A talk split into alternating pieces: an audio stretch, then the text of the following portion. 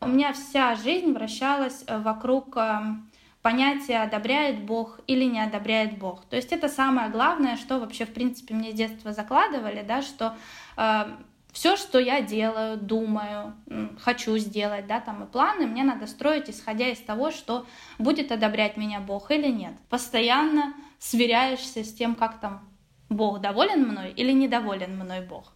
И чаще всего недоволен, к сожалению. Чаще всего ты делаешь недостаточно. На протяжении 25 лет Саша состояла в религиозной организации. Она не принимала решения вступить туда. Она получила членский билет при рождении от родителей. Саша всю жизнь аккуратно следовала установленным правилам, пока не начала сомневаться в том, что ее семья долгие годы принимала на веру. Тебе с детства говорили, во что верить. Мне с детства говорили, во что верить. Как думать, какие учения правильные, а какие нет. И я никогда не подвергала, по сути, это сомнению. Ну, то есть я не проверяла это вот по-хорошему, так, как надо было бы проверить. И я подумала, ну, а дай-ка я это сделаю. Привет, это подкаст «Не перебивай». Меня зовут Дарья Полыгаева. Я надеюсь, что вам понравится этот выпуск, поэтому хочу напомнить, что нас можно поддержать на Патреоне. Это такая краундфандинговая платформа для авторов творческих проектов. Ссылка на наш Patreon, как обычно, есть в описании подкаста. Ну и, естественно, я хочу сказать спасибо всем новеньким патронам. Это Полина, Стэн и Виталий. Не перебивай. Все началось, э, вся эта история началась сколько там, 28 практически лет назад, да, в начале 90-х. Сашиным родителям, Олегу и Наташе, было слегка за 20, когда они познакомились в горах. Оба тогда увлекались альпинизмом и не были связаны ни с какими религиозными организациями. Советский Союз только-только распался, старые идеи рухнули, а новых никто не предложил. Почти никто. Э, знакомый папы, э, он э, начал интересоваться религией Библией, и как бы папу заинтересовал этим тоже. У меня папа был очень интересующимся многим всем товарищем, поэтому, а почему бы и нет. Вот, и подключилась потом моя мама. Вот, так они начали, э, они были молодые, им было по 20 с небольшим лет, я была совсем маленькая, то есть только родилась вообще. И, в принципе, наша жизнь так и началась вокруг Библии, вокруг религии вращаться. Олег и Наташа жили в большом городе на юге России. Они так и не получили высшего образования и вместе искали свое место в жизни. В организации каждый из них нашел что-то свое. Папа реализовывался в том плане, что на, на общих каких-то собраниях, да, когда там было по 100 человек, по 200, он выступал, говорил речи, а ему вообще, в принципе, сцена очень нравилась, он был очень харизматичный, очень такой, э, говорил, ну, он так говорил речи, что люди мне потом через 20 лет, они вспоминали его речи, говорили, а вот твой папа был там вот такой-то, то есть он, он реализовывался в этом. Мама, она всегда была несколько такой отстраненная, она немножко на своей волне э, была, вот. Образование как такового другого она не получила, потому что у нее не было сильной заинтересованности, она не знала, куда себя приткнуть, скажем так. Немножко такая потерянность по жизни была, и что дальше делать, у нее вопрос смысла жизни ее всегда интересовал с раннего возраста. Так Сашины родители вместе с грудным ребенком Сашей стали свидетелями Иеговы. Свидетели Иеговы – это международная религиозная организация с несколькими миллионами последователей по всему миру и десятками тысяч в России – Свидетели легально живут и проповедуют в Европе, в США, Канаде. А в России два года назад организацию признали экстремистской и запретили. Против десятков свидетелей после этого завели уголовные дела. Будучи ребенком, а затем подростком, Саша, не задумываясь, жила по правилам, которым ее учили с детства. Ну, например, не праздновать день рождения и Новый год, не сближаться с людьми из так называемого внешнего мира и все делать с оглядкой на Бога. У меня не было праздников, то есть я не праздновала ни Новый год, я не праздновала день рождения, ну, я опускаю уже все остальные, да, которые были, потому что это считалось неугодным Богу. А, конечно, это где-то мучило меня, потому что я помню то, как вот это предновогоднее суета, да, декабрь, все готовят там подарки, елку, и каков, что происходит вокруг, да, ты как будто бы выпадаешь из этого и начинаешь этого сторониться, а с другой стороны так тянет, так хочется тоже в этом поучаствовать, в этой какой-то радости, веселье, какой-то сказке, да, а у нас сказки не было такой вообще, то есть нет, мы не празднуем, ну, в частности, дни рождения э, тоже.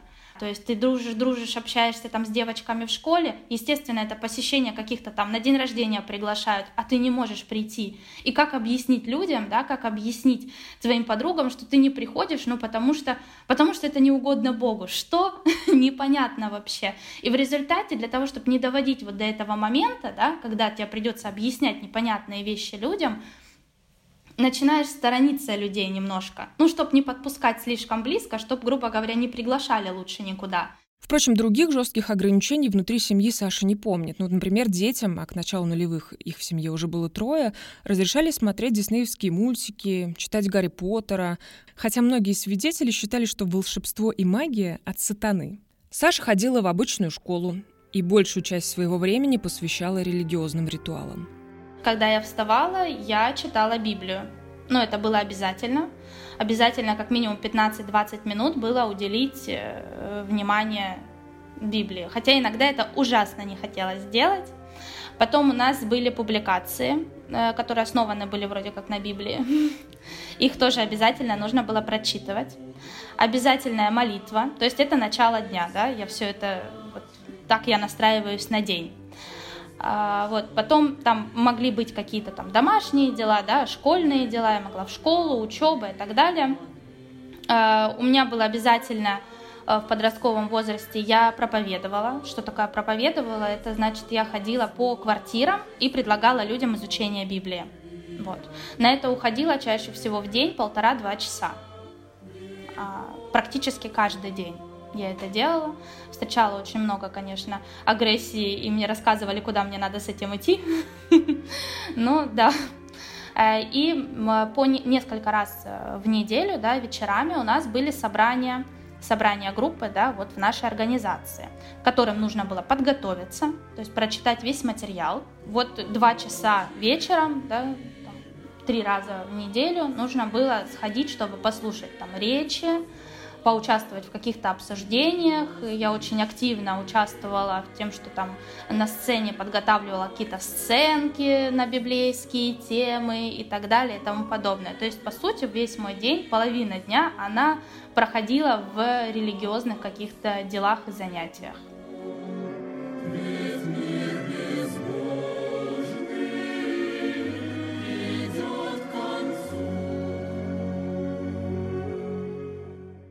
Я попросила Сашу рассказать, как обычно проходили собрания свидетелей и что на них рассказывали. Весь этот мир злой, плохой, а, им владеет там сатана, да, и поэтому вы сторонитесь всего, что там и развлечений каких-то, сильно в них не участвуете, отбираете. Какие-то нравственные, моральные принципы, да, пытаются прививать, особенно подросткам, типа того, что слишком рано не встречайтесь, Э, до брака секс запрещается, и ну и так далее и тому подобное. То есть там даже с подробностями могли сказать о том, что там мастурбация — это плохо. А, полностью рассказывалось, что Бог думает по каждому поводу. Одно из самых жестких ограничений свидетелей Иеговы — это запрет на переливание крови. Сашина семья, к счастью, не вставала перед выбором следовать этому весьма строгому запрету или нет. Но есть люди, которым это правило стоило жизни. Потому что считается, что кровь — это жизнь, жизнь от Бога, и вообще мы не имеем права распоряжаться ей. И поэтому жесткое табу — это переливание крови и использование только бескровной медицины. При этом есть случаи, когда, э, когда это не работает. И, к сожалению, я знаю лично, да, случай, пример, да, когда девушка, она умерла в ожоговом из-за того, что ну, ей не перелили кровь. Со временем основные вероучения и правила свидетелей начали вызывать у Саши вопросы. Но первым в их семье задавать вопросы начал ее папа,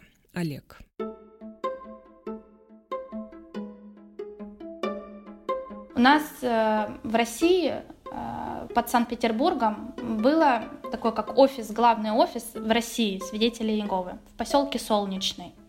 И вот папа, он решил поехать, и он поехал. Это, получается, 96-й где-то год был, когда он поехал э, посмотреть, что там происходит, да, на экскурсию.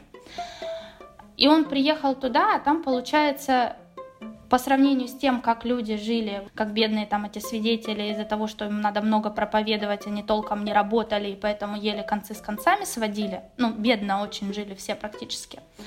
А там за счет того, что, ну, как бы добровольные пожертвования же делают все, за счет вот этих денег общих, там жили очень неплохо люди.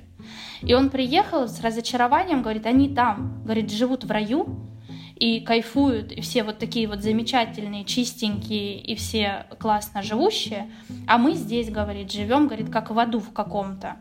И у него такой пошел диссонанс, он говорит, ну не может же быть так, ну как так вот, что здесь все вот так, да, а там так все хорошо. А как тогда в Америке вообще там? Там они вообще что ли шикуют непонятно как? Говорит, и ради чего все это получается? Какая-то вот ну такая структура несправедливая вообще. Разочаровавшись в организации, Олег из нее вышел. По правилам свидетелей Иеговы члены собрания должны прерывать все контакты с человеком, который отказывается жить по уставу. И таким образом люди, годами выстраивающие близкие связи только с другими свидетелями, оказываются в изоляции. Друзья и знакомые даже не здороваются с ними на улице. Сашин папа остался в изоляции в собственной квартире. У нас дома было вот прямо на физическом уровне чувствовался какой-то раскол и холод, как будто бы льдом все сковывает – всю квартиру и раскалывается. Вроде у нас родители не ругались, ну, в смысле скандалов. Никогда не было скандалов, потому что, ну, мы их не видели. При этом постоянное было напряжение, и прям вот, знаете, как можно резать воздух ножом прямо аж вот как вот, на, и все наэлектризованное было. Олег и Наталья не развелись. Организация не приветствует разводы, но практически перестали разговаривать. А члены собрания начали сторониться некогда образцовой семьи. До этого мы были все такой вот семьей замечательной. Папа был такой яркой личностью, которая тут вот все пели дифирамбы, а тут папа ушел, и все. И получается, мы стали как-то, ну не то чтобы прям изгоями, нет, не скажу изгоями, но вот к нам стало другое отношение. То есть не такое прям, может, теплое. Начались сплетни, потому что люди начали вы... захотели выяснять, а, почему он ушел, а может быть он что-то натворил, а может быть там он пошел налево, а может быть что-то произошло, ну вот такого рода. А так как я была маленькая, ну, почему-то думали, что, наверное, пятилетний ребенок ничего не слышит, когда они говорят.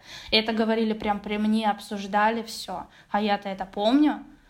И у меня, ну, это был, конечно, такой очень грязно неприятный период.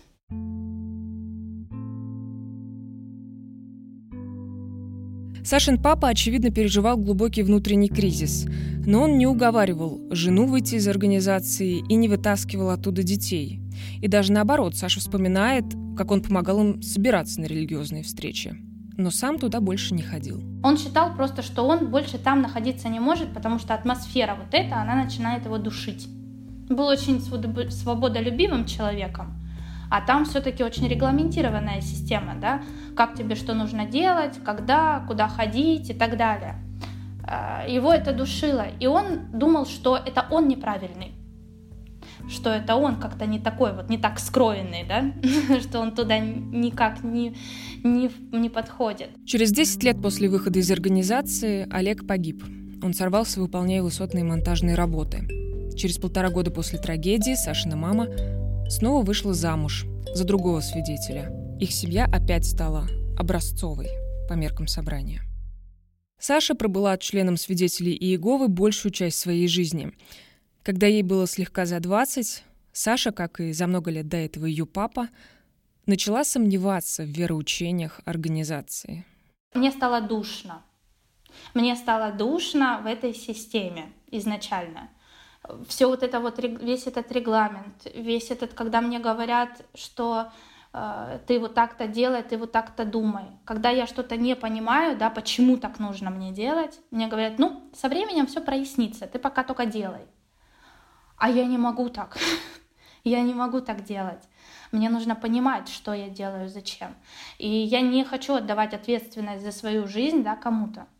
И когда у меня пришел вот такой вот кризис, то есть я не понимаю, что мне с этим делать, и как мне дальше жить, то есть даже элементарно, куда идти работать, чем заниматься интересным, когда тебе говорят, что ну, работа, да, конечно, должна быть, но такая, чтобы она тебя, не дай бог, не отвлекала от твоей самой важной миссии, да, это там проповедь, посещение собраний и так далее. То есть, если работа хоть чуть-чуть мешает этому, то это неправильная работа.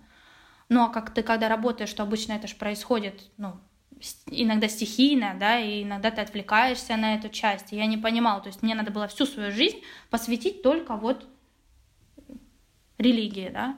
А для меня это было непонятно, я не хотела это делать. И у меня начался вот такой вот прям э, разброд, шатание, и эмоционально мне очень тяжело было, плюс я все еще на тот момент не смирилась с гибелью папы, у меня это болело все.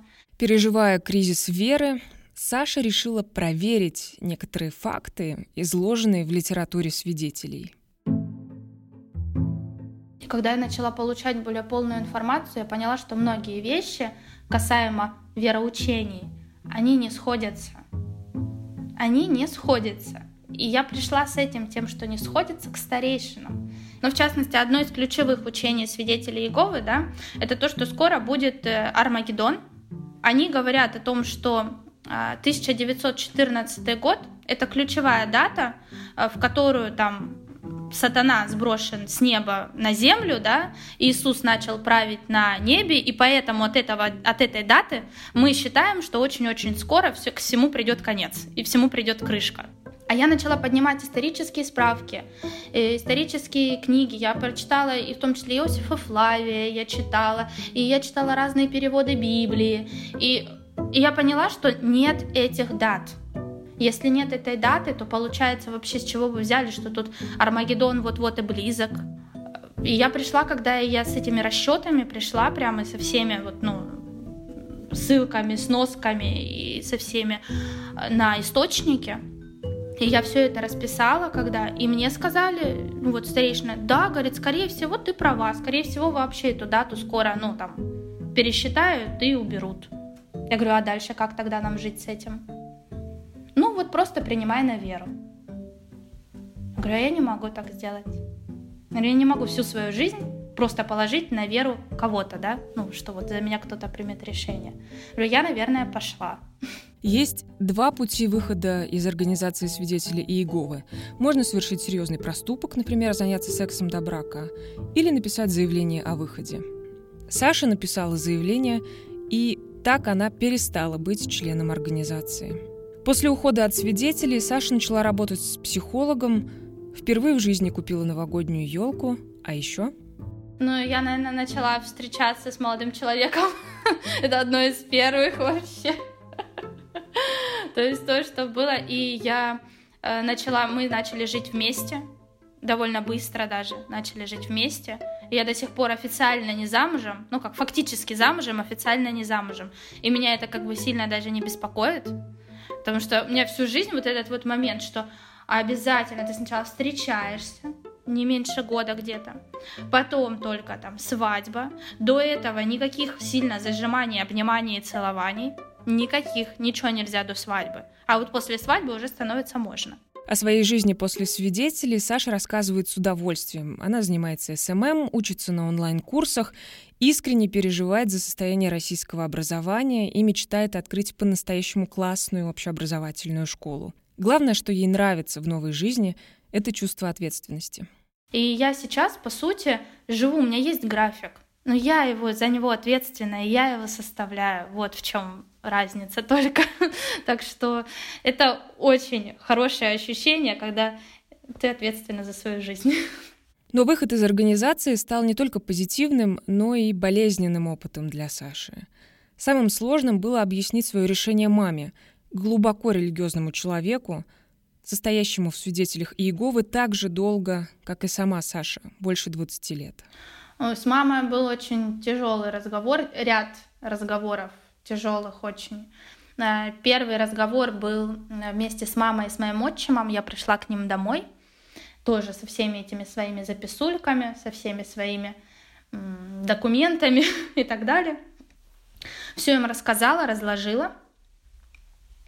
И ну, у мамы сначала был шок, потому что она, она очень сильно испугалась. Она очень испугалась за меня. А вот. И у нас на тот момент разговора вообще не сложилось. То есть из разряда того, что отчим начал на меня прям наседать и массивно бомбардировать, что что же ты делаешь вообще, и так прям. И разговора я чувствовала, что не сложилось, и его и не сложилось. Потом мы с мамой встретились э, вдвоем, и она для себя там прояснила вопросы по поводу того, как я отношусь к Богу, как я отношусь к организации. Э, вот, и она говорит, хорошо, мне надо подумать. Э, Причем даже второй раз, когда мы с ней встретились, я увидела такую заинтересованность ну, в себе. Она действительно, ей было все это интересно. Она действительно прям, ну, я почувствовала ее какую-то прям вообще вроде и беспокойство, и да, и страх, и при этом прям любовь. На третий раз, когда мы с ней встретились, это был просто вот как какой-то, ну, вот, как сказать, робот, да, робот, который открыл передо мной Библию, сказал, прочитай вот эти, вот эти, вот эти стихи, и поэтому ты понимаешь, что мы с тобой общаться больше не будем.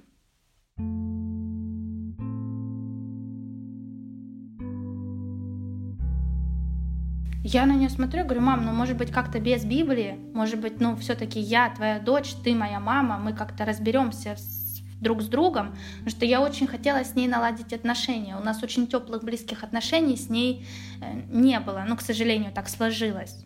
То есть хорошие были, но не было вот этой близости и теплоты. А я очень хотела наладить именно вот такие наши отношения, да, за рамками собрания, за рамками организации, как двух людей. А она говорит, что, ну, она так сказала, что ее, в общем-то, это не интересует. Потому что у нее жизни за рамками организации нет. И она, к сожалению, меня не услышала. Это был наш последний разговор. Вот, последний вообще. Она говорит, я тебя поняла. Говорит, лучше бы ты молчала. Говорит, думала бы про себя и думала. Недавно Саша случайно встретила маму на улицах своего города. И она отвернулась от меня и даже не поздоровалась есть она прям аж это, вывернулась вся, чтобы не видеть. Ну, хотя она меня увидела, мы прям прошли так это, в полуметре друг от друга. Вот уже несколько лет Саша не общается с мамой. Недавно у Натальи обнаружили тяжелое онкологическое заболевание. Саша узнала об этом почти случайно от знакомых. А, мама строго запретила родственникам рассказывать дочери о своей болезни. Саша готова помочь маме в любой момент, но пока ее помощь не принимают. После запрета свидетелей Иеговы многие бывшие Сашины единоверцы оказались в СИЗО. Ее брату предъявили обвинение в экстремизме. Сейчас он ждет рассмотрения своего дела в суде. Многие правозащитные организации и даже сторонники традиционных религий осудили решение о запрете свидетелей Иеговы за экстремизм. Ведь приписать экстремизм можно и традиционной церкви, например, за практику монашества, или потому что она считает истинным только собственное учение. Несмотря на свое сложное отношение к свидетелям, Саша тоже считает запрет организации неправильным. Она и сейчас остается верующим человеком. Я верю в Бога, а, но я не верю в то, как э, Бога преподносит большинство христианских религий, что ли.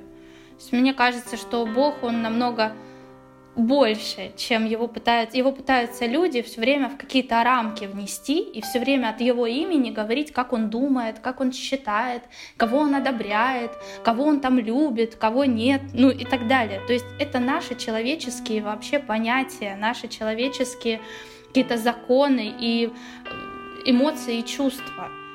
Я верю в том, что Бог, Он намного больше всего этого. У меня даже какое-то ощущение Вселенной, Бога и всего даже расширилась по сравнению с тем, когда я была у свидетелей. Мне вообще кажется, что он довольно-таки самодостаточная личность, занимается своими вещами, а мы тут сами себе и дьявол, и Бог, и все остальное.